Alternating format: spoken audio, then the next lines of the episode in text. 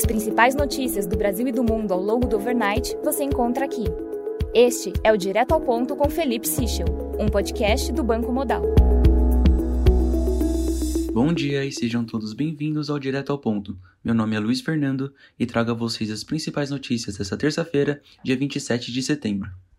Começando pelo Brasil, noticiário repercute pesquisa IPEC.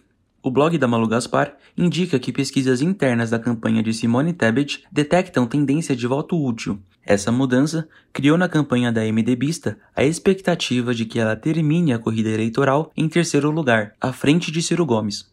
Já o presidente Bolsonaro irá propor onda verde e amarela em seu último programa no horário eleitoral na TV, nesta quinta-feira, pedindo apoiadores que reforcem a exposição da bandeira do Brasil para demonstrar apoio à sua reeleição. Em relação ao Lula, o petista antecipou para hoje um encontro com 100 grandes empresários e banqueiros. O evento estava marcado para depois do primeiro turno. O Banco Central anunciou leilões de linha de até 1 bilhão de dólares na modalidade pós-fixado Selic. A oferta ocorrerá nesta terça-feira, dia 27, das 10h30 às 10h35. Sobre o ICMS, mudança no cálculo do imposto pode criar perda de até 34 bilhões de reais anuais, segundo o Comitê de Secretários de Fazenda dos Estados. O prejuízo decorre da retirada da tarifa de uso do sistema de distribuição e da tarifa de uso do sistema de transmissão.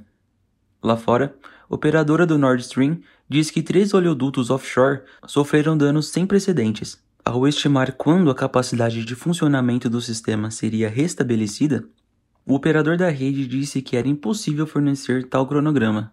O Banco Mundial revisou o crescimento da China de 5 para 2,8% ao final desse ano. A projeção mais fraca se deve principalmente pela forte desaceleração da China, causada pela política de Covid-0, que interrompeu a produção industrial, as vendas domésticas e as exportações. Na agenda de hoje, destaque para a ata do cupom às 8 horas e para o IPCA 15 às 9. Lá fora saem os Durable Goods às 9h30 e às 11 o Consumer Confidence.